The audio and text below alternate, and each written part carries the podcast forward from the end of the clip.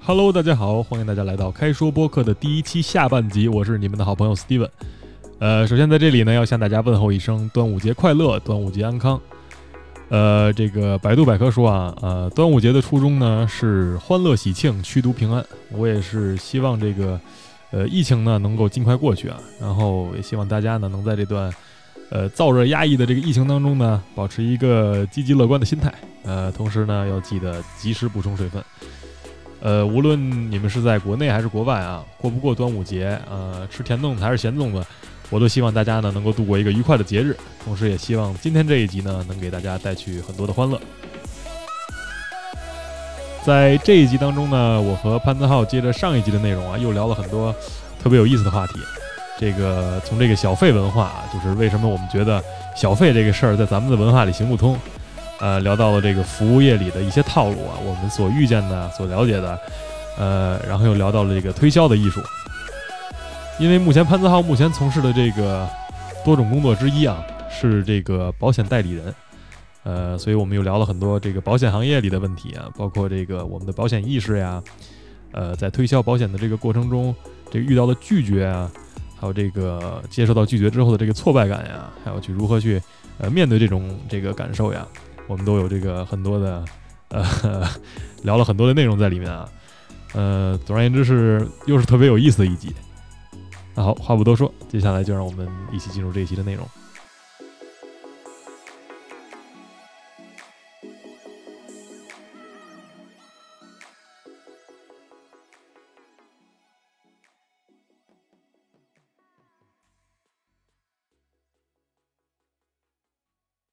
脸都拉下来。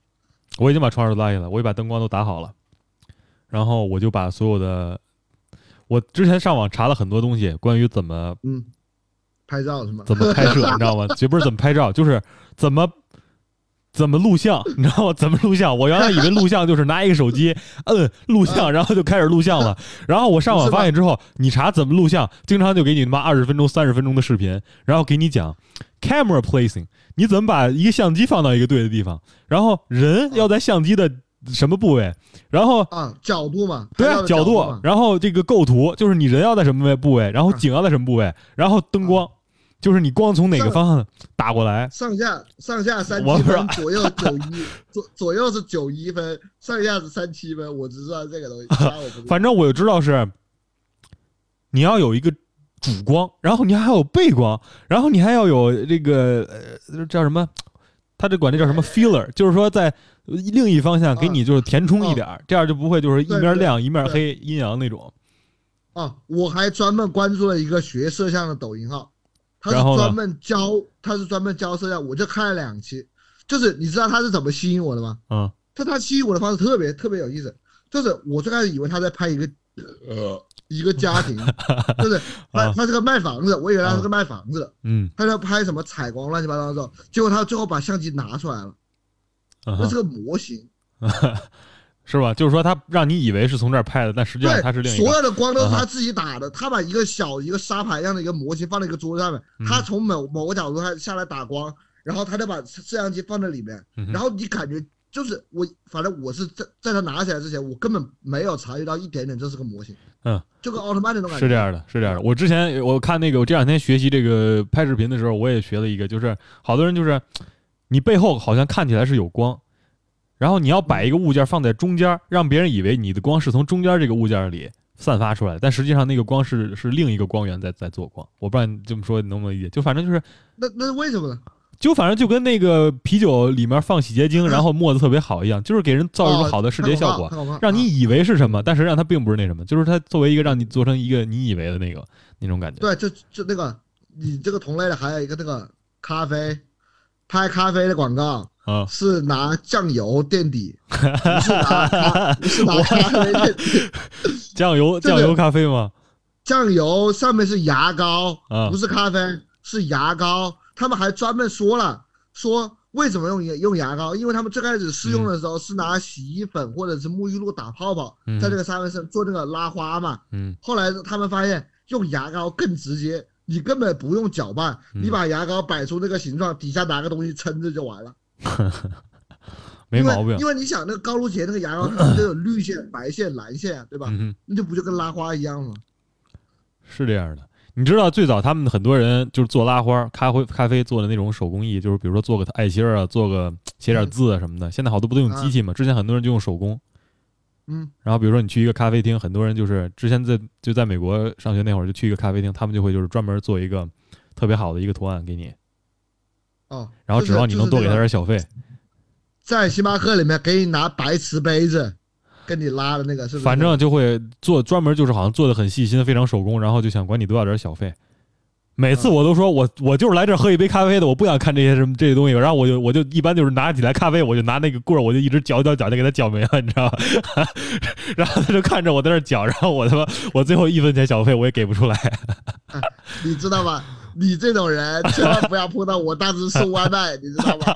你他妈我说你，我就直接下次给你放在门口。我送外卖，送外卖这种事儿我能理解，毕竟就是说你你你要能给我送到门口，我肯定是给。但你要像那种送外卖就给我扔到门口，然后敲我一下门人就走了的，我是不可能在这个 app 上跟你最后跟问你说要不要给小费，我是不可能给的。你要展现出你你要付出了努力，你知道吗？就送外卖这种事儿，我觉得就是很辛苦呀。你你自己不想出门，你懒，你请一个人帮你去送外卖，那你就干了这个活了，我肯定就。就得付出，我就给就得给你钱嘛，就相当于是给钱办事儿嘛。对，就说明我欣我我欣赏你的这个行为，我欣赏你的这个努力。但是做咖啡这个事儿，我觉得你就是按照配方在做，你懂我什么意思吗？就相当于我放水放咖啡，我把咖啡豆磨成粉，具体怎么做我不知道，反正就是相当于就跟打游戏一样，一二三四五，你就按照这个事儿流程。对，这就是他妈你的工作，我为什么要给你小费啊？我不明白了，你懂我什么意思吗？就是。就是我花这个钱买这个咖啡，里面就包括了你把这东西给我做好。没错，没错。就比如说我我去食我去在在中国餐厅吃饭，我里面的菜我买我四十块钱我买你一份牛肉面是吧？对。其实十二十五块钱牛肉面，四十块钱买买你一份牛肉面，你他妈还准备让我对你客客气气的，我他妈凭什么？对吧？是是这个道理。这个钱里。这个钱里面就有你对我的服务呀，是这样，买了你的服务呀，对不对？是这样的，就是我觉得还是有有有叫什么文化理解的差异。但是我我听说这个东西好像就是小费这个文化，好像也就只有美国有，别的地方好像都没有。呃，中国上海餐厅有，上海有小费，那我去上海我一分钱小费不会给的，不能惯这帮人臭毛病。很多人就是说他后来变得理所应当了，不给小费不好好服务你了，这这不可能那什么的。对，因为而且上海它这个那个模式特别奇怪。我当时是那个那个上海特别有名那个叫什么六人间吧，还是叫什么间的一个玻璃房子，然后一个小岔道进去，反正叫特别有名的一个餐餐厅。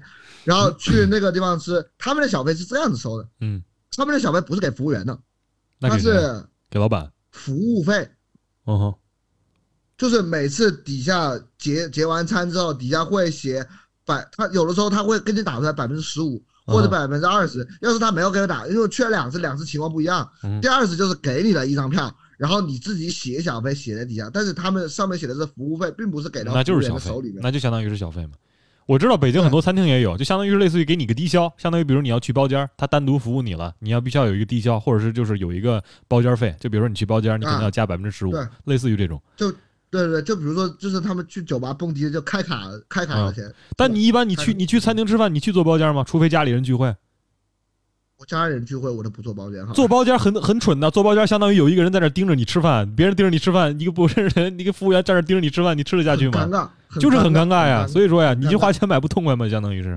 嗯，同理，好吧。是这样。反正我我一说了这个小费这个事情，我贼来气。当时他妈的在在美国不是。我说一一六年一六年一六年年底的时候，我不是送外卖的吗？嗯我送过最他妈气的一单，嗯，是我当时车上有十一单，我记得特别清楚，我车上有十一单，嗯哼，我我要跑，有两个是在一起，相当于我要跑十个，两十一单减二减二十，对我要跑十个不不一样的地方，嗯哼，但是我已经跑了两个小时，最后还剩下来两单，嗯哼，最后那一单两百多块钱是个中国人，他是最后点的。两百刀，我想的是个中，两百美金，就是两百多刀，对，两百美美金的美金的美金的外卖，就是全都什么烧烤乱七八糟东西。嗯，两百美金的餐，你猜他给我多少钱？两块钱，两块钱，exactly。因为这个是很多美国美国人的一个共识，就是 美国人的，我我我心我想的是这样，就是他们把所有的呃这种呃送送吃的的这种服务都算都想成是那种。做就送披萨那种感觉，就是我无论点多少东西，你都是给我送，所以就是我就给你两块钱油钱，就基本上他们都是这种。但是我觉得两百块两百刀的中餐乱七八糟都有，那么大包小包的，那两块钱确实过分了。反正我我我就是同类对比嘛，嗯哼，我送过美国那种巨穷的，就是那种户的，他们家的他不是还不是户的，嗯哼，他们家是个木质的小阁楼，啊哈，呃，但是贼破，因为我走到他家里面去了嘛，他家贼贼旧的贼老的一个木质小阁楼。然后身上穿的都像是没睡醒一样的，然后抽大麻出来，你知道吧？嗯，甚至说拿了一个 joint，然后出来，出来之后说，然后把这给我，就是他给我揉揉揉皱皱巴巴，他给了我十块钱，他只点了十五块钱的东西。嗯哼，他只点了十五块钱。那那他确实是，那他确实那确实，我希望在这里警告各位朋友要远离毒品。订十五块钱东西给了十块钱小费，这脑子明显是他妈吸毒吸坏了，这是建议各位以后不要吸毒，好吧？不是，我就就觉得就是。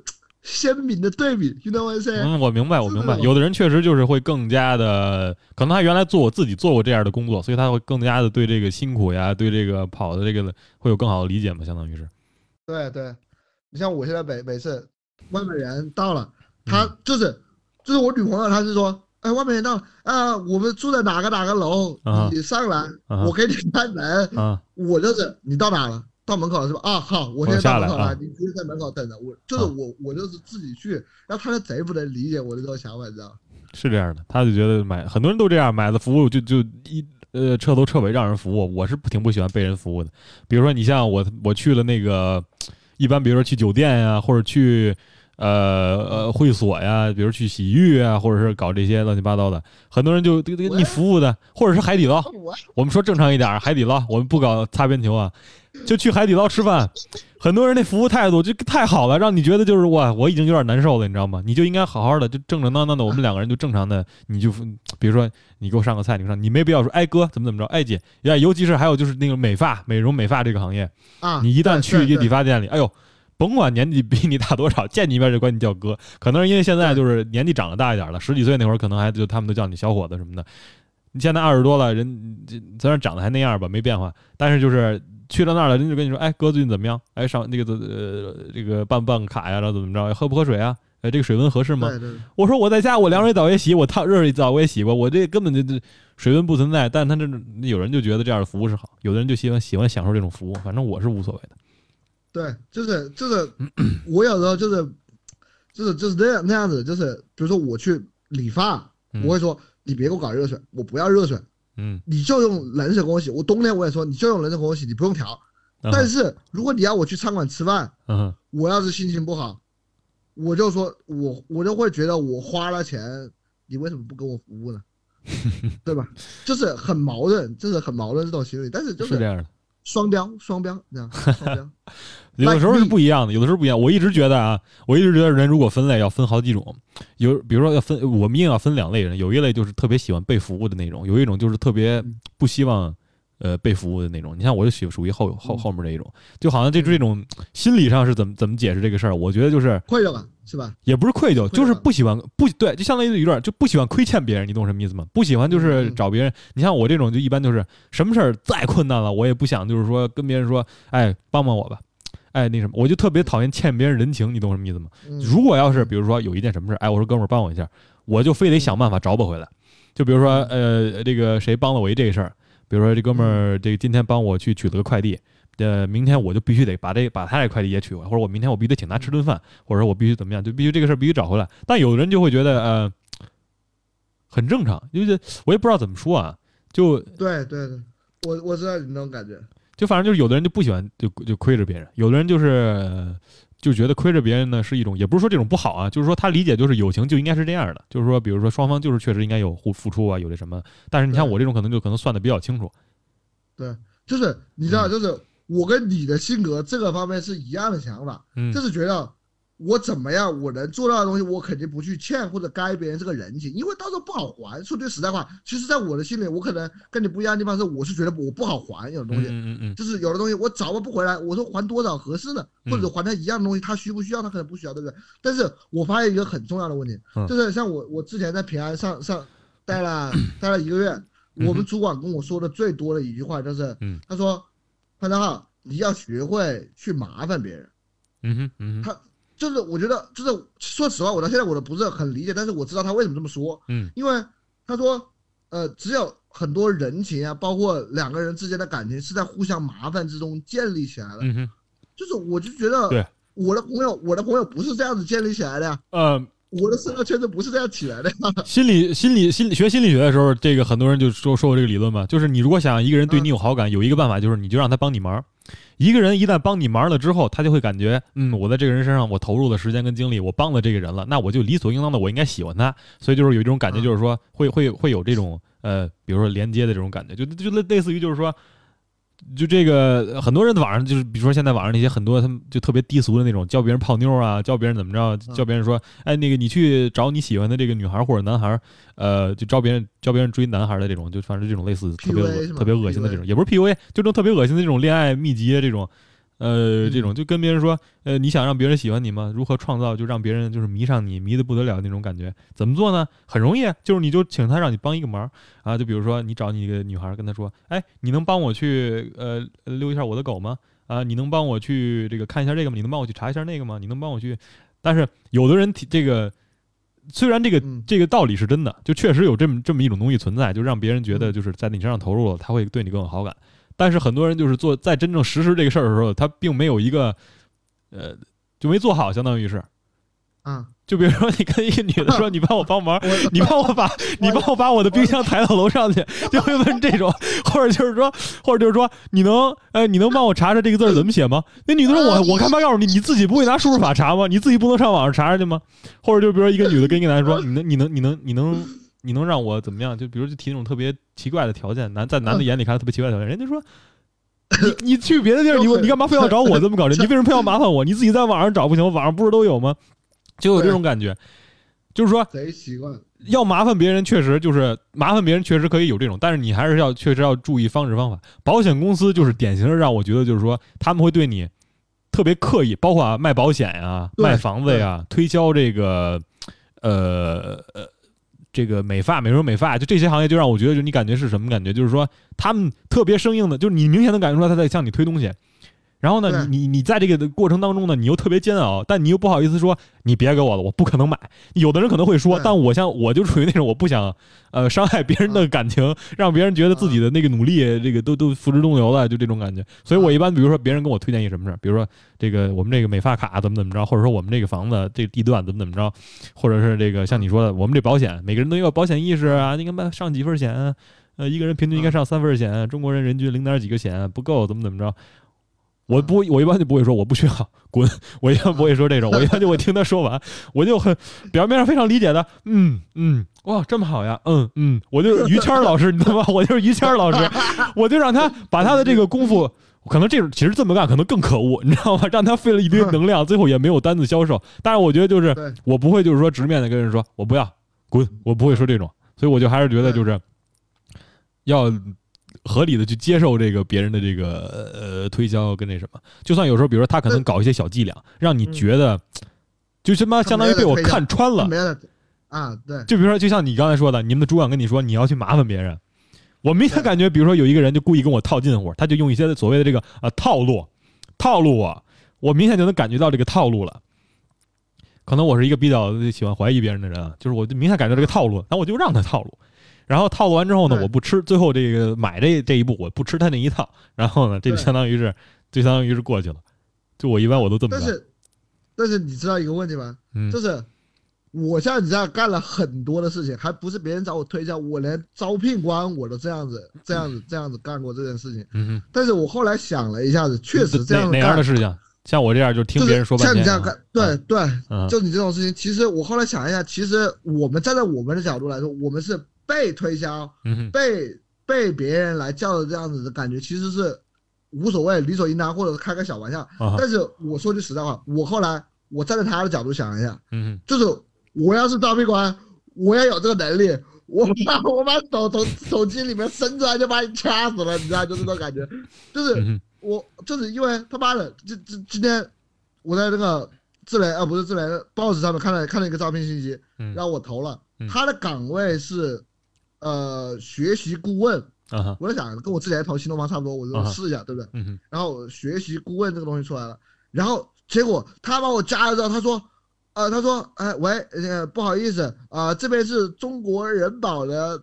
中国人保的 什么什么公司？因为我们没有跟 boss 啊，对，嗯，不是，他说，因为我们没有跟 boss 上面的呃做合作，我们不能直接投我们自己公司的，我们想一个另外的渠道去投这个东西，嗯，然后他说了一大堆，嗯哼，回来之后他说，呃，我觉得你十分符合，然后我我们的条件，你要不要考虑一下我们这个工作？嗯，然后我先说一句。你真的认真看了我的我的我的我的东西吗？嗯，我上面写简历上面写的很很正的一条，五月二十二五月二十号入司中国平安至今，然后业绩什么什么乱七八糟东西我写在上面了。啊，然后他说，哦，同行，那您那您更适合 我们这个岗位啊，你有销售的经验呀。然后我说，哦，我我说这个事情就是说我不想从事这一行业，我不想再干这个事情。他说，那你为什么不最开始就说你不想干保险呢？嗯，你知道吧？就是，就是他的愤怒，我能理解。你不能，你没有让他表达完 是吧？你没有让他就是一步一步表达完这个这个。我让他表达完了，他的意思是，他的意思说让我别让他表达完。他觉得他跟我说话就你你要不想买，你就直接跟他说，省了他这跟你表达了。对，因为他们招聘官所有的 HR 其实都是有他们自己的指标任务，每天要招多少人，嗯，你知道吧？明白。所以我看看以后这个，那你现在还在干保险吗？我现在干保险干，然后找工作骑驴找马。OK，嗯，应该这样。骑驴找马，干保险。那我我得有保个底呀，对吧？我实在不行，我还有个退路呀。确实，保险卖保险这事儿，我见过有的卖有特别成功的。你像我之前认识一个女孩，就是，嗯嗯，她就是那种，她投资去做自己的关系跟人脉，因为我觉得卖保险这个事儿说到底是一个搞关系搞人脉。而且你是要一个知道怎么为人处事啊，而且最重要的感觉是你不能让人感觉你在套路别人，就是你要你要真诚，最重要的是你要真诚，你就是打心窝子里你是你是觉得你这是个好产品，就算甭管它是不是，你至少你自己得相信你是个好产品。我不知道这么说能不能理解啊？就类似于就是说，你得自我类似有一点自我欺骗那种感觉，就相当于是你得相信你自己在现在在做的这个事儿，然后呢，在这个过程当中呢，去说呃，我这个保险特别好。我我自己也买了，我自己家人也买了。这个我我觉得这个东西真的特别特别适合您啊！你的情况，我然后我再给你分析一遍，这样才会去买。嗯，你懂什么意思？就之前我认识这个女孩，她就是她花钱去跟别人交朋友，你会感觉她投入了很多。嗯，但是她在交朋友这个过程当中，你会觉得哇，这个人很真实，她不是为了卖这卖我这份保险才才跟我接近，才跟我这个呃成为朋友的。但是他这个成本后期是收得回来的，是收得回来的。因为我后来就是我们就是后来就是朋友嘛，互相瞎聊嘛，就问他这个卖的怎么样。因为当时自己也在那个找工作，他们就跟我说，你年轻人刚入社会卖保险合适。我当时我我我自己不太适合这种，但反正我就从他的经历，我包括我听他现在业绩干得非常好，卖能卖很具体多少钱我就不透露，他哪个卖哪个保单我也不透露了。就反正就是说，他做这个事儿能做得特别好，最主要就是你要做的让人感觉。你是在卖保险，但是你没有让人感觉你在卖保险，就是说你其其实就是说 你不是在用推销的模式把这个东西推给你，而是觉得这个东西好，你要不要无所谓。呃，类似这种，就是说，对吧？对对，是这个意思，就是说你不能太明显、太刻意。你懂吗？所以说这个里面是有一点艺术在里面的。所以你现在你刚在平安，你从五月二十几号入入职到现在，你刚干了一个月，这个你以后要想成功，我就把这个当做这个呃狗屁不是，听的现在狗屁不是，未来兴许是个人才，好吧？就你这保单买多了，未来兴许是可以就是搞到自己的。你想想，我已经开始被被逼的摆地摊了，去发传单，你知道吧？我我已经没有办法了。确实，嗯，哎，我没办法。但是但是实话实说，嗯，你这个我之所以后来我不想不想不想干这个，我说想跳出来了的原因，是因为，嗯，可能我的我的我的想法不一样，因为进这个平安有一部分原因是我自己想去干保险，嗯，因为因为我的手之前在美国赔了一次，嗯，我我酒驾在美国赔了一次，嗯，对不对？嗯，就是我是被赔过的。包括，所以说我知道这个保险公司，包括我们最开始去美国的时候，当时还在王府的时候，嗯，第一件事情，我们升学校第一件事情就是看这个学校给没给你上上保险，对不对？对。当时老师也会问你，是学校给没给你上保险？学生必须对吧？你像我，嗯，你像我们当时那个爱爱华大学，上的是那个是 Blue Shield，就是那个蓝盾的那个那个保险。嗯。然后后来我们去了之后。呃，不是买车了吗？买车之后，首先就是找哪个保险公司好。嗯，就是我们当时连，就是最最最他妈搞笑的是，当时我记得好像当时我跟万大奇，我从万大奇那里认识就是卖我的车的这个人嘛。嗯，然后当时他就是我车都没买，嗯，他跟我讲哪个保险公司好，你知道吧？他跟我讲哪个保险公司好，就是我就是我我的意思是纯粹是从那边回来之后带回来有这个保险意识。然后我觉得保险这个东西确实是个必要的，因为社保能保什么呢？狗屁保不了，嗯，你像现在国家能支持这个新冠这个事情，要是等后面新冠疫情下来之后，它不再是一个重点的一个需要我们去防御的一个流行传染病之后，它降下等级来，国家不再支持。你像四月八号之后，武汉就脱离国家国家国家支持，不再说后面后续有多少有多少的医药费。国家不是像这样之前全包了，嗯嗯嗯，对，它不是全免了，你后面你要支付多少东西，你有多少东西就是医保外的药，对不对？但其实新冠险，新冠险不是很便宜吗？我看很多这个 A P P 什么的，你在登录上，我跟你说，呃，要不要给你家人上个新冠险？好像几块钱、几毛钱就可以买一个新冠险，然后能赔你十几万、二十几万那种。对，就是我的我的意思就是说，有就是说有有这么个东西，嗯，就是说我的意思就是说这个东西是需要的，不管它的险型是什么样的，对不对？然后。最重要，我之所以放弃这个东西的原因，是因为我回来之后，我发现我是进入了一个死的闭环。嗯，就是你想，我要我的重点是干什么？我要卖出去。嗯卖出去，首先你要做到的第一件事情是什么？让别人认同，别人这个知道保险这个东西我是认同的，并且他知道这个保险我是需要的。嗯，对，对不对？嗯。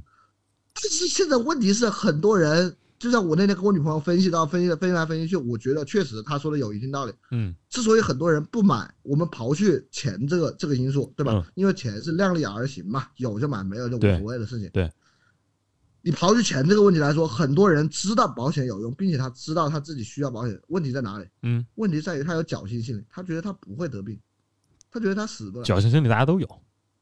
对，嗯，就是很很大一部分程度是在于这个上面，你知道吧？就是。很多人觉得啊，我不接受。哎哎，你潘正浩，你这个小伙子怎么来了这就说你得生老病死的事情啊？啊，我见到你第一面你就跟我谈这些东西啊，就觉得你这个人怎么样？就是他会避讳这些话题，你知道吧？对，你像这个事儿，我一般我感触就那个还是我之前说那个卖保险那个女的，我之前就是她后来到我们的那个我我之后来去工作的一个单位嘛，她后来就在我们那个单位去卖保险，呃。他卖的，他卖保险的这个过程，我我是在旁边，我是我是听了的，因为我觉得这个东西是有一定的这个手艺跟说有一定艺术在里面的。我是就是，我一直很很佩服这些就是去做销售，因为我觉得说服这个说服一个人的过程是非常困难的，尤其是当一个人，你像像比如说像你这种没有忧患意识啊，没有有侥幸心理啊，没有这个有保险意识的这种人，一个人是怎么从没有到有的这么一个过程，我是特别就是好奇去听这个人他是怎么做到这一切的嘛。然后我就相当于在他旁听，他就经常，我也不是经常，就是说我当时听的那个，他当时我们公司那个办公室有四个人，那四个人最后全把保险买了，一个人买了三个险，给自己上了一个这个健康险，上了一个大病险，上了一个什么险，反正我不知道。基本上他讲重疾意外，对，反正意外险。然后他讲的这个过程，我大概呃想了一下，确实他就是通过很简单，就是给你讲一个简单的呃一个例子，就比如说，他就把数字摆在你面前。嗯，比如说我一个，他就讲自己家里人的故事嘛。比如说自己家里一个老人啊，年纪到了，到了一个会生病啊，会特别容易会特别脆弱的这么一个年纪了。然后呢，比如说我我这里就不细讲具体他原话怎么说了，大概就是说我家里这个他跟我，比如说是我父亲，我父亲这个呃那个六七十了，现在这个那个呃得了什么癌，比如说查出什么癌了。呃，现在治疗费用啊，包括住院费啊，包括这个养护养费啊，包括这个护工啊，包括这些钱啊，他们家出不出来。就是比如说，这个现在大家都在处于一个，尤其是现在新冠疫情当中嘛，其实卖保险挺困难。但他那天卖了四单，他就抓住了你的这个 挺奇怪的一个心理，就类似于说，现在大家都拿不出来钱。如果你的家人这个在这个期间，比如说出现了身体上的意外，你拿不拿得出来四十万、五十万去给你家人去治这个病？嗯，你就他就会想，哎呀，拿不出来，对吧？大部分，比如说，尤其是像我那个办公室，大家都是年轻人嘛，都是像我这个二十四五、二十五六，大家刚进入这个职场，很多这个经济上的负担虽然还没到自己肩膀上，但是你对这个金钱你是有一定概念了，你大概知道，就是说这个有多少钱我是能 出来的，我真正比如说我工作多少年，我能赚多少钱，我能赚到这些多少钱，我我又有多少钱能够去给我家人去治这个病，他就会意识到说，哇，我自己的钱完全不够，那我是不是应该买一个保险？然后这个时候呢，他就把自己之前，比如说，哎，我父亲得这个病之后，我买的这个保单赔了多少钱？比如说之前那个意外险跟大病险，一个是这个健康险。我我具体这个怎么对应我忘了，我这里不不负责任的说啊，就是我我我我不知道这个具体的这个险种啊，包括它怎么赔，但反正大概意思就是说，有一个病是包你治疗费的，你所有的手术费、医药费、呃住院费，这个是包的。还有一个险叫大病险，大病险意思就是你只要得了大病，你甭管怎么着就把钱给你，就直接给你钱，你懂什么意思吗？嗯，对。就比如说一个人，比如说查出来得出了盲肠癌，盲肠癌算是大病的一种，当然我不知道是不是啊，我这里不不打包票啊。就是得了盲肠癌了，那我就直接就一百多万就打到你的这个账户里了，然后你可能一个月只需要交几千块钱，那几千块钱可能别人就觉得哇，那可能就跟这个五险一金一样，社保一样，就是每个月我交一点钱，交几千块钱，然后我我如果真的出了意外，我能保那么多，就是他通过这么一个讲的这么一个过程，就让人意识到，就是让人看见了危机，你懂什么意思吗？他是先创造一个危机，很多时候，比如说卖保险，我觉得从你刚才这个，很多人没有这个心理，那相当于就是。你对面对方没有需求，消费者没有需求，你要创造需求。那我觉得创造需求很好，很大的办法就是你要散，也不是散步吧，就是说你要给别人这种让人感觉到危机，有这个危机意识，嗯，你才能就是说去去鼓动别人去把腰包里的钱掏出来。所以说，我觉得这这是一个特别好欣赏这个一个说服艺术的这么一个过程。对，就像刚才说的那个，嗯，大大病就是。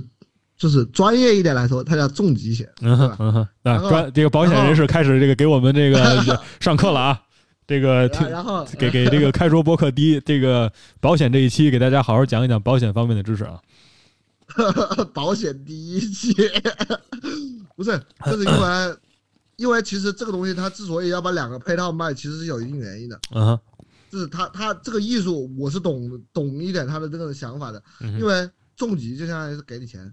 说白了，说白了一点，就是因为保险本来就是为了集资嘛，对吧？他他这个投资公司，他为了集资，他先把你钱收过来之后，然后给你一个福利，福利性的返还返还这个钱。这个钱说句不好听话，就是重疾，就是在你病的时候给你，病的时候给你，相当于是在赌自己的赌自己得不得病嘛，是这种感觉吧？然后，然后你的医疗险，刚才你说的那些住院费用啊，包括你的日常的开销啊，ICU 啊，或者说你后来开刀手术的费用啊，或者说你的药钱呀。这东西的话是一个医疗险，这个医疗险是个什么概念？医疗险就是说，在你出了院之后，所有的东西都结完了之后，你拿你的小票，拿你的收据去保险公司去兑换这个钱。嗯，所以说很多很多人他们之所以不认可保险的一个点，是因为他们没他们概念里面没有重疾险这个意识。你明白吧？明白。他们只有医疗险，他们觉得我有医疗险我就怎么样，但是他们不明白一个点，就是医疗险是只有你。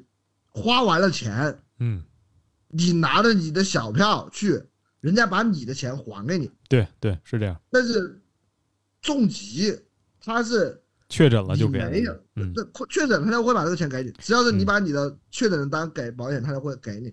就是就这个东西，他。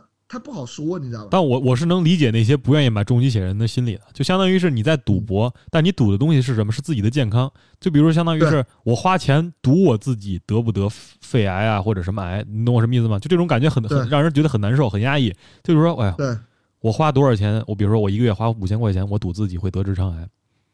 然后我赌中了，我赚了很多钱，但是我这个病我确实得了，我难不难受？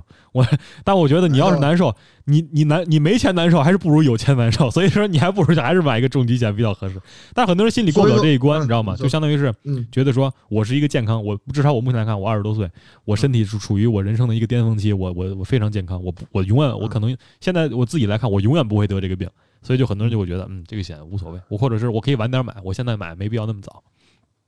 就是你知道为什么说香港跟台湾比中国大陆的这个东西要好一点吗？嗯，因为我们先不谈这个大家的这个普保意识，就是大家的保险意识，我们先不谈这个点，我们就往后面延伸的话，其实是这个东西是一个，就像你刚才开篇说那个 legacy 一样的，嗯，说白了就是就是说直一点，就是你死了你能把钱留下来。嗯哼，嗯哼，你作为一个成年人，你不光是你死了，你不负责，你上有老，对吧？你可能还有家庭，对，对吧？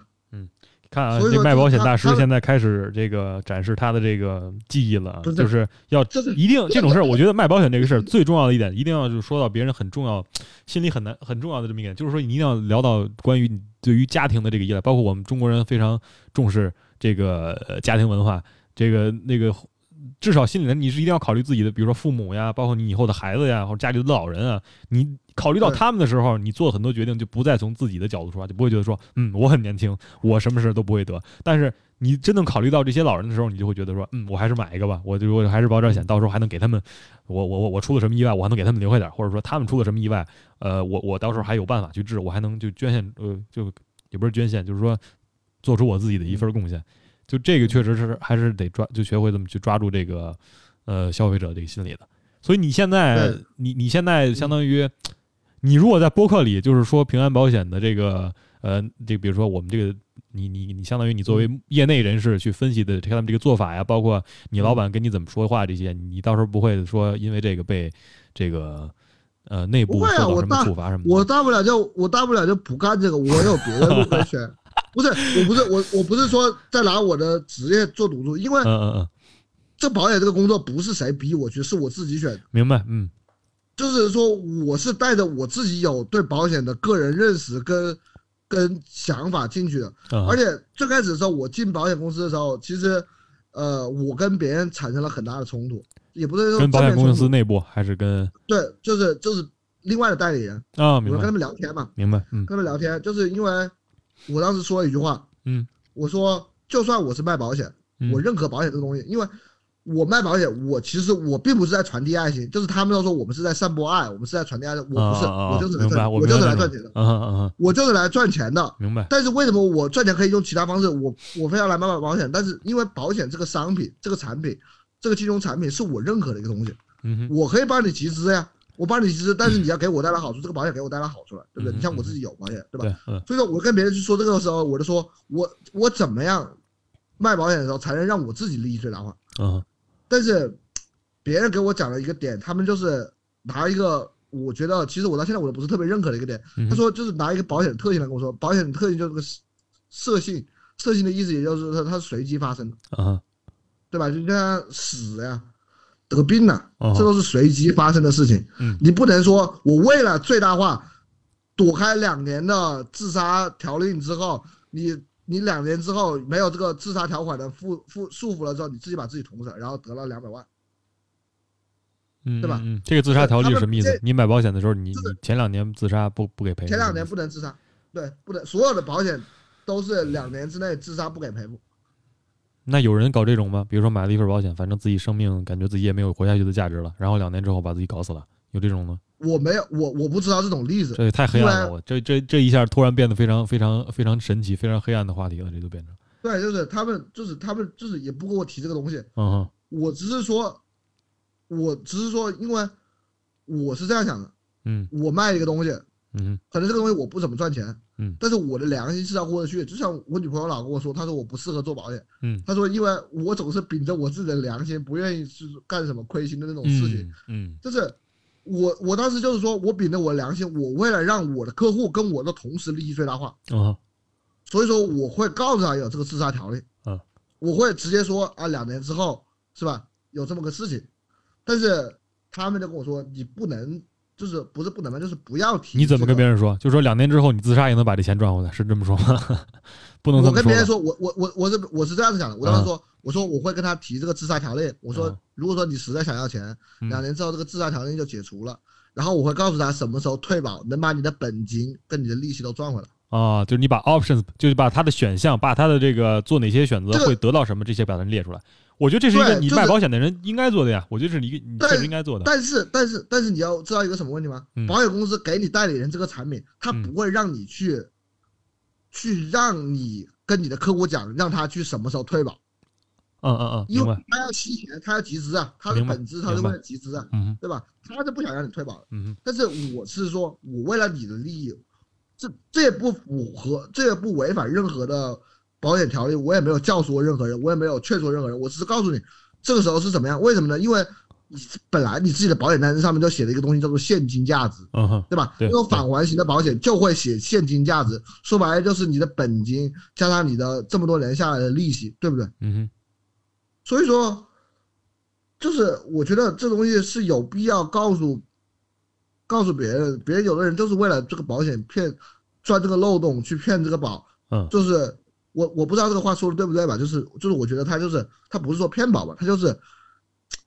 钻这个洞漏洞去赚钱，这不跟律师是一个道理吗？啊，就是你的意思是，你要把这个漏洞，你有义务把这个漏洞，也不是说这个漏洞，你有义务把这些条例去告诉别人，然后别人要愿意钻是他的选择。但是你的同事，但是你的你跟你的同事发生冲突原因是你觉得他们就是打着特别高尚的这个呃特别高尚的这个名义，但实际上没再去。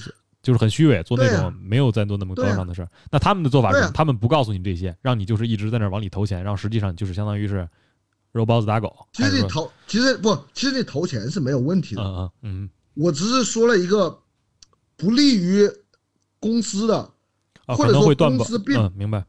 对他可能会断保的情况。明白明白明白。但我那这个你这么说我就明白了。嗯，对。然后或者说是，就是你说他真的是要为爱心，这个人明明你保三十万够了。嗯，他的经济实力每个月交个七千块钱，保个三十万够了，嗯，够他用了。对，他们告诉我，你要从八十万开始喊，一百万开始喊，然后慢慢往下喊。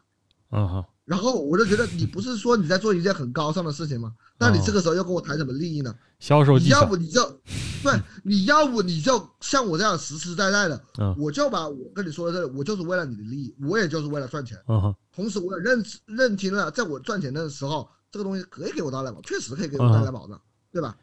现我我我一直相信，就是说，现在很多像这种刚步入职场，包括自己之前在我的那个公司工作，很多情况下就是发现你在这个行业里有很多事儿做，跟你想做的其实完全不一样。但是就是很多人到最后他会慢慢改变成那个样子，然后就会觉得就是说，呃，他们用这个很很好的，他们用经常用的这个词就是说。呃，被这个所谓的社会磨平了棱角，我们最终都变成了自己讨厌的样子。但我觉得，其实就是说，你有一定的道德准则，一定是好的。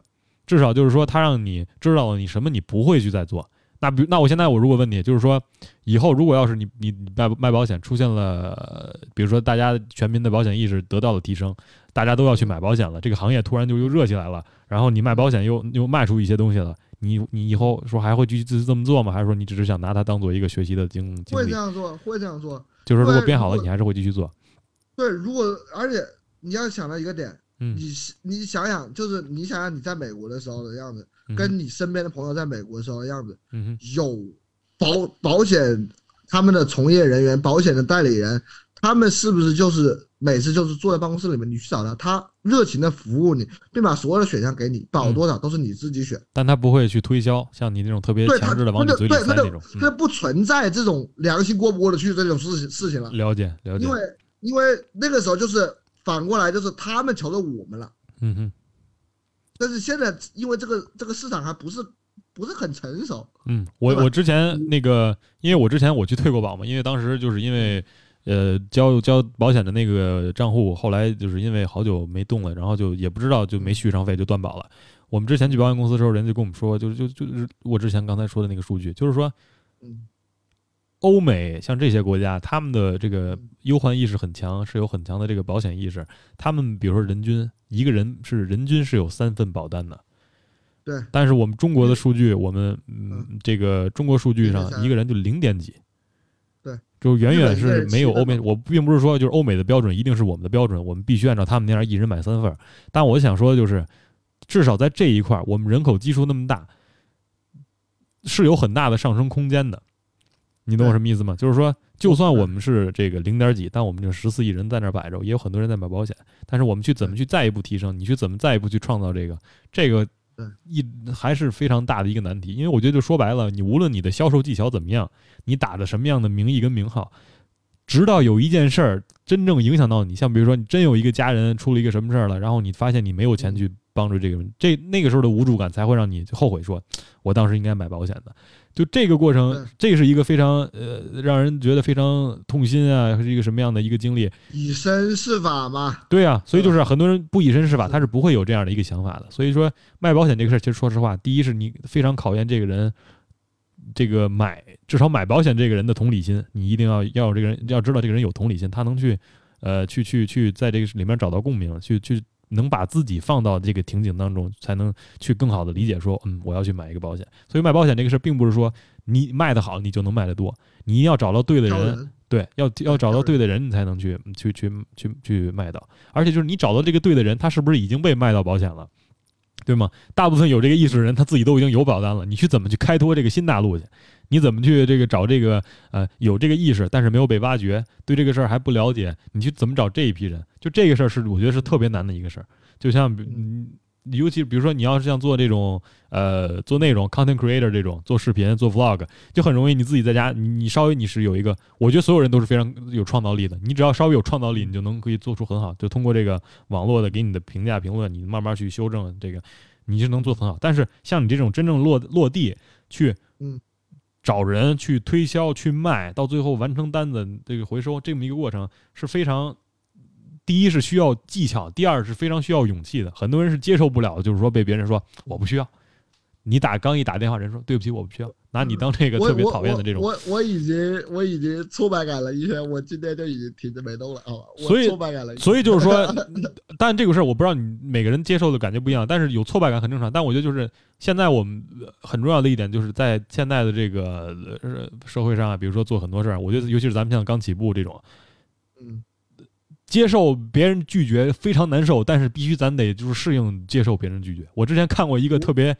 之前你我不知道你看没看过，之前那个美国有一个华裔，他做了一个特别好的一个社会实验，他就是每天去找一个人提一个要求，就让一个人帮你一个忙，他可能会被拒绝。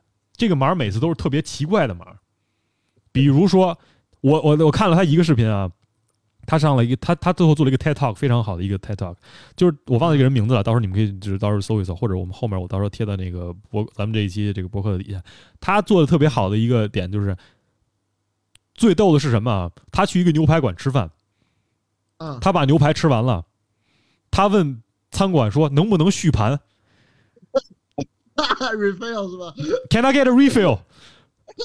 人家一般都白给你续白水，没有人白给你续牛排的。他就问了，Can I get a refill on the steak？服务员傻了，一开始服务员说，Refill on what？You want you need more water？那哥们说，I need a refill on the steak，还是一个 burger，我忘了，因为我很久之前看的这个视频，就反正就是非常奇怪的这些要求。他要达到的一个效果是什么？被别人说 no，就是被别人拒绝。他在做这个实验做了一百还是一千次，我忘了是一百还是一千，应该是一百次，因为我觉得一百次已经很多了。你会觉得一千比一百多很多，但是其实你你被连续拒绝一百次，已经非常让你觉得非常有挫败感了。他通过这个过程当中，他学到了，他是慢慢适应了被拒绝的这么一个过程。比如说一个人说一个什么，人家就 no，就就就是非常生硬。比如说你约一个女孩出去玩，嗯，你你泡一个妞，你去追一个女孩，你你你邀请她出去玩，你请她出去玩，人家跟你说不，对吧？你这个挫败感是非常真实的，你会感觉说哇。我我我我开始就是怀疑我自己的个人价值了，呃，我我是不是一文不值？我是不是狗屁不是？我是不是就在这个社会上我没有立足之地？但是后来他通过这个，他分享的一个很好的点就是，世界上人特别多，你提的要求不一定每个人都能跟你在同一个频率上、频道上，所以就是说，大概率的情况下，人家是会说，嗯，会拒绝你。但是你不能因为这个拒绝你就这个垂头丧气，很有挫败感。你可能垂头丧气那么一两天，但是你第二天你喝了两口水，上了一个厕所，洗了个澡，然后你突然就感觉哇，reborn，reborn，你知道吗？是一个非常是一个重生的感觉。因为你一旦习惯他他他的分享就是他一旦习他自从习惯了被拒绝之后，这个人就无所不能了。嗯，所以我说卖保险非必须要有这样一种精神，就是你被拒绝了，千万不要。呃，怎么 take it personal？千万不要就是这个被被伤到了自尊，然后就什么，就是一定要就是在这个上面，嗯，他拒绝我了，OK，我去再找不，我去找下一个人，就这种感觉。包括这个现在很多在这个呃很多网上这些情感专家也去这么推荐嘛，比如说一个女孩不回你信息了，一个女孩拒绝你了，或者说一个女孩或一个男孩拒绝你了，move on，你就继续，你你你继续提升自己，他拒绝你了。他那他拒绝你的是他的遗憾，因为你是你你知道你自己是一个非常有你自己是有有一个个人价值的人，你他没看到你的闪光点，那你就自己去呃这个什么，所以非常舔狗必死，我只能说一句话，对，这我刚才说这么大一堆，包括这个要要适应拒绝，这个跟销售一样，跟追追女孩一样，跟这些一样，最后的结论就是四个字：舔狗必死。舔狗必死，不要舔狗，不要做舔狗，好吗？一要要注重个人提升，这个人不行，move on，没有一个人是你必须定在这个上。下一个，对对，是这样的。就是我觉得，其实我做销售这么一个多月下来之后，我觉得我反过来觉得，我之前听相声，觉得郭德纲说的有句话特别特别特别特别的对。对，快就是大家说郭老师说了什么？咱们做这个播客，嗯哼，也是可以借鉴这一句话，嗯哼，就是。一个艺人，嗯，他有一半的钱挣的就是被骂的钱，嗯，我觉得就是这一句话，就是我 我每次只要一想到这一句话，我就觉得啊，那无所谓，非常自虐，这句话非常自虐啊。我们我们就是花钱挨骂的，我们就是。哦，不是，我们是赚钱挨骂的，就是他不是说全是挨骂，他的意思就是说，我他当时的原话是。呃，德云社，呃，我们作为德云社的艺人，啊，我们挣的一半的钱就是被观众骂的钱，嗯哼就是就是说，我觉得他这个话就是，你知道，就是那种感觉，就是因为我现在是因为我做的这个销售这个职业，他就是为了赚钱去盈利，嗯，所以说被骂是一部分是吧？被骂是你工作的一部分。我的工作就是有一部分就是要接受别人的白眼，接受别人的指责，嗯，对。对，是这样，那我就明白了。那这个跟追女孩其实没什么关系啊。追女孩你是你是得不到任何东西的，舔狗一无所有，舔狗必死。舔狗一无所有啊！除了舔狗必死之外，舔狗一无所有，一无所有。You got nothing, bro！你一无所有，所以就在大家以后不要做舔狗啊。但是 郭德纲说的这一点，我我我我至少至少就是你拿我们播客这个事来说啊，我我不同意的一点是什么？他们是娱乐艺人，他们是公众人物。他们是这个所谓用英文说有影响力的人，或者说这个 social influencer，对吧？算是 influencer，就是你做的每一举一动，你作为一个公众人物，你是有社会影响的，你是在影响一部分人的，所以你的一举一动都会在公众的监视之下。那这样的话，你做出不好的事儿，包括你就是可能模棱两可的事儿，或者说有争议的事儿，别人骂你是你作为名人的一部分。爱惜羽毛嘛，对吧？但是像我这个，但我但我们做播客纯属是所谓在网他们网上说为什么播客行不起来？因为大部分都是像我这样为爱发声，就纯属是因为有这么一个爱好，觉得这是一个好的东西，我自己就这个自己花花钱自己出跑出来做，其实自己一分钱不赚，把自己工作还他妈辞了。就反正我们这个是没有办法 relate 的。但我这里不是说我不我我拒绝批评，拒绝被拒绝，心态心态对心态要很好。至少我我自从从比如说前期筹备到现在目前的这个过程。你我是能明显感觉到自己心态上的转变的，就比如说我一开始想，我第一期必须做的特别爆炸，我必须有一个爆炸性登场，你懂什么意思吗？你有想到第一期是我跟你说吗？天空第一声雷响，闪亮登场。你知道吗？其实到那那那其实到现在也没说到我们第一期特别想说的话题。但我们这我觉得这一期我们已经录下来了。我我觉得可以就单独做一期，我们就将相当于就讲保险啊，讲说服啊，讲这个舔狗必死啊，我们就讲这个。我觉得也是特别好的话题。你知道，我觉得这也是一个特别好的、特别好的一个。但我想说的就是，现在太多时候，我至少我做东西，我不知道我这算不算是个人，算不算是这个传销大师，算不算是心灵鸡汤，算不算是这个什么，我不管。但是我想说的就是，太多我们现在就很多时候做的东西，就会觉得。我短期得不到回报，我我做这东西我不赚钱，我就不应该去做。所以，我我我现在想的就是，我这个东西虽然不赚钱，对对，也不是也不赚钱，也不赚名。我可能我第一期就五个人听，五个人听够了。我说实话，五个人听够了。今天这五个人是我。积累的先五个人，那你们这五个人，我我格外的感谢你们。那重要的是，这五个人，五个人能不能变 十个人？十个人能不能变二十个人？是一步一步这么累积的一个过程。在你坚持的这个过程当中，一步一步这么做起来，是我我觉得我我以后会非常享受的这么一个过程。所以我才会说，我我我我后来想了很久，我做这个会不会成不了呀？我一分钱赚不了呀？我到时候没人听啊？我后来就一点，因为我就后来想，这个就跟我后来我自己在那儿做的那个说唱一样。我都说让大部分情况下我自己一点 promotion 不做，我就在自己朋友圈里发，因为我觉得就跟我发朋友圈一样，我很多时候我做这些不是为了去拿它当饭碗，也不是说去为了，我就是我就是想就是想表达，说白了就是缺一个东西，缺一个渠道给你表达，就相当于是做说唱也一样，搞了一堆 beat，写了一堆词，发费费老大劲，这个晚上不睡觉去做这些歌。记不记得盘子没了？对啊，包括之前这个故事，我们回头再说。就反正就是这个东西丢了，包括经历的这个非常非常心痛的感觉。但是这个过程下来，你你收获的是什么？是你你创造了一些东西。嗯，就是包括做播客也一样，你创造这些东西，包括你这个呃，这个我之前做，包括做说唱、做播客，包括现在这个以后想做这个呃呃音乐制作呀，包括其他这些。嗯。更重要的是，你得享受这个你创造出来什么东西一个过程。之前我看那个电影叫这个《不可触及》，就是一个一个白人特别富富的那个法国那个片。谁的版本？谁的版本？谁的版本？不是 Kevin Hart 那个版本，美国那个版本我一直觉得不好看。我看了一遍，没有拍出原作的那种让你觉得特别呃特别。我可能觉得我对我对这个，我觉得不该找笑星，你知道？我说实话，不该找笑星。我觉得你你幽默也可以，因为我觉得那个原原作那个德瑞斯也也非常搞笑。但是就是说，你找美国就把这个东西 Americanized 了之后，美国化了就非常就让人觉得非常非常俗。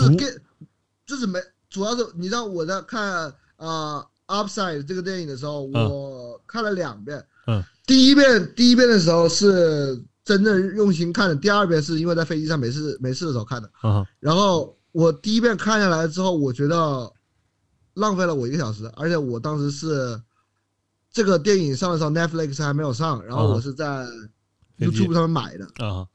我在 YouTube 上面买的。然后，呃，我看的那，我第一遍觉得，我早知道我把奎德两部都买了，我为什么只买了个二？我的妈，为什么要买开门号的？你知道吗？嗯，我现在就是这种想法。嗯，那我我但我我想说的就是，在那部原版的法法语电影里，那个白人这个黑人看着那个去，他们两个人一起去那个美术馆去看一幅画。嗯，呃，白人问那个黑人说：“你觉得这幅画怎么样？”那个黑人就说：“这就是一滩鼻血。”然后人家问多少钱，那个女带他们看展览那个人说十几万欧元。然后你如果你你你你如果想查，我去查再再再去再去检查一下这个价格是不是这样，再去重新确认一下。然后那黑人说你确实应该重新确认一下，一滩鼻血能卖十几万欧元，这这这什么狗屁不是相当于是。然后这个白人呃这个男主这个残疾人他就说，呃。你知道这个为什么艺术会被很多人就是欣赏，会被很多人花重金去买，会这个被大家都所这个供起来？他说，呃，这个为什么？然后这个白人说，因为它是人来到这个世界上传留下的留下的唯一的东西。就你走了之后，你狗屁没有，但是你创造出了这些东西，比如说像现在一些形式。当然，我我不是说自吹自擂，说我做的都他妈是艺术啊，这就说就有点有点扯淡了。我这个我这么说话，我这么说自己，我自己都都都害臊，都都 都害臊，你知道吗？听着我自己都难受。但 我想说，就是你创造的这个东西，你把它扔到互联网的这个大江大河里之后，你确实创造了东西了。就相当于是我，相当于是我，我有东西，我我自己的东西。你是有一种这个呃成就感在在里面的，所以说在做这个过程当中，我们是没有想就是说像卖保险一样，像这个一样，就是我做一做就停。我是希望拿这个做成我自己的一个 personal project，就是我自己的一个东西，我个人的一个长线发展的一个东西。对，是我以后未来以后会一直持续去做下去的这么一个东西。当然，它以后具体怎么走向我不清楚，但是我是会一直坚持就这么做下去的。所以就是说这方面上，我是希望就是能这个借助我之前。呃，比如说从这当中，我我我大概能体会到，就比如说可能被一些嘉宾请上节目，他们拒绝，或者说很多人不喜欢这种形式，或者说出来之后反响不好，没有人听这种东西，我后来就慢慢的就通过这个从别人那儿啊，包括从自己这个很长时间思考，我就会觉得说，其实也都无所谓。就是包括之前我们讨论小组刚刚刚建的那个策划群讨论这个事情的时候，嗯有些不一样的，比如说像吴总的那个，说实话，我觉得吴总其实想的挺远的，就是想就是他想干，但是想的就是确实有点远，他在想是实干家的想法，要想投资，对，确实很多事情对他是这样子想的，赚不赚钱投，但是嗯，但是有一个问题就是，我当时其实我当时想说，可能我当时没有想明白，我后来。跟整哥聊了之后，我想到这个问题之后，我你知道我后来是怎么想的吗？就是这个事情其实是分先后的，因为呃，就比如说咱们俩，我觉得咱们俩的想法其实是一样的，嗯，就是我们是以作为目的，他能赚钱那是他的附属性，嗯而不是为了让他赚钱再去为一个目的，而我们做这个节目是他的附属性，嗯嗯，对吧？是这样的，就是说，因为如果说你要。考虑什么投资的话，就是相当于是把这个东西当成它的主属性了，啊，而这个东西的主属性更更在于于我们比如说说的这些内内容啊、聊天呀、这样子。对对，这是这个形式这个东西。吴总的那个我其实挺理解他的，因为我觉得就是你作为这个创业，包括你这个刚从大学出来啊，你是一个这样一个状态，其实你一开始是有一定的经济基础，尽快获得经济独立是非常重要的一件事儿。包括就是像我们现在非常年轻，正处于这个呃上升期或者是这个孵化期，在这个过程当中，你一定是要找到一个能够盈利的模式，这样才能是开一个好头儿，并且你在能取得经济独立的这个情况下，你再能去做自己想做的一些事儿。包括我之前看很多网上，比如说那些呃所谓的非常成功的人给你的建议，他们最大的建议就是你一定要获得经济独立，从你家里人那里脱离出来，你才能。你像我现在我这个虽然非常不情愿说，但实际上是刚开始做这个事儿，它能不能盈利我不知道，但是大很大程度上我还是就是依附在家人的这个经济支支持上去去来做这件事儿的。所以很多时候你做一件事儿是会被束缚住的对，是会被束缚住的。所以就是说，吴总那个事儿我非常能理解，就是他希望这个你前面宝贵的时间他真。的是好心。对我我我很能理我，所以我当时我非常感谢他们，因为就是你确实需要一个人给你一个呃现实上的一个，你不能所有事儿都做得特别理想化，就是你你前面的时间是非常珍贵的，你你 你你聪明、理智、神智清楚的这几年里，你要把你的高效的时间放在能获得回报的这个事情上。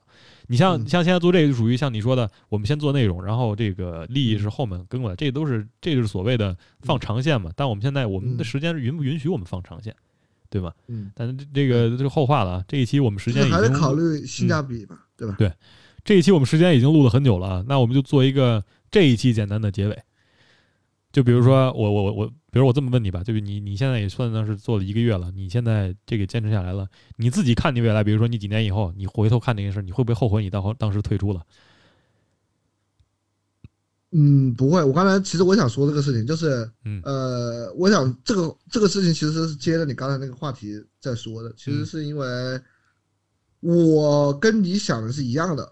我之所以我出来住的原因，第一是因为一个人住惯了，嗯第二是想想脱离父母，呃，并且我跟家里有约定，他们只管我一年半，所以嗯他们就后面就不会管了。嗯我之所以拖出来的原因，是因为保险这个东西，它并不是会有稳定客源给我，啊并且它的底薪也不是无责，嗯所以说就相当于说我我是靠天吃饭，今天天晴我赚的多，嗯明天天晴明天下雨可能我一颗粒无收，对吧？？所以说我很着急的去找工作，所以说我要换保险，这就是意思，也就是说我其实我包括我找保险这件事情我是想干的，嗯但是又因为这又因为我需要有经济来源，让我自己经济独立，所以说我现在很着急的在找一份带有底薪，并且我能很快入职去干的一件事情。嗯，所以你才选择了保险，并不是你的第一呃，选择不不是不是不是才选择保险，才选择去换，才选择去换工作。明白，所以说，我也想表达的意思就是说，我从保险出来，我不后悔。你是做过深思熟虑的是吧？对，而且我进入保险也不是一个冲动的决定，嗯因为，呃，如果说以后我们什么后面后面，呃，我什么也没干成的话，嗯可能我留下来一些人脉之后，嗯，我可能又会回头去做这个事情，因为我认我认可这个事情。明白明白。那比如说现在让你简单的，比如说概括一下，就你比如说你用特别短的几句话，你就简单的概括一下，比如说你这段过程当中，你收获了最大的收获是什么？包括你观察到的，之前你跟我说富人都表现的都很普通，就类似于这种比较有意思的，比如说呃这些事儿，你有什么可以分享？还有就是比如说有人现在刚正在打算进入，或者说呃也像比如说像大家这个现在目前一样，工作很难找，目前只能上嗯走保险这条路了。比如说你给他几条建议，嗯，你大概你想怎么给？入职入职保险给建议是吗？就比如说，对，一是入职保险，一是你在这个过程当中你获得了什么，你觉得特别好的几点是什么？二是如果有人要入职，你能给他提一些什么样的建议？呃，首先你必须认可这个东西，就嗯是如果说你是怀着呃纯赚钱的心理嗯哼做这个事情做不好，因为就像我们刚才之前谈的那个东西一样，哼，啊，功利心是很容易被人看出来的。对，嗯，就是你接近别人，别人就知道你脸上写的三个字卖保险。我不能说，我不能说这么明显，但确实你大概能感从这个人的穿着啊、气质，包括他怎么跟你说话，怎么怎么跟你接触，他你是能感觉出来他是有有意图的。嗯就包括我的朋友圈，我没有发任何关于保险的东西，嗯哼并不是我不想要客户，嗯哼而是我我身边跟跟我关系好的人，嗯，都知道我在做保险。明白，嗯，就是说，呃，我是想提供保障，并且我认可，嗯，呃，而我并不是那么急于去按着他们的话说，就是，呃，用这个一些媒介来塑造一个形象，让别人来找你卖，找你买。嗯，所以说刚入职的话，不要听我的，对吧？就是去做这些他们要你做的事情。嗯，呃，可能你心里会过不去，嗯，但是你能换回来钱。从经济角度上，你再替他们，就从这个方角度，对，嗯嗯，对，你们能换回来钱。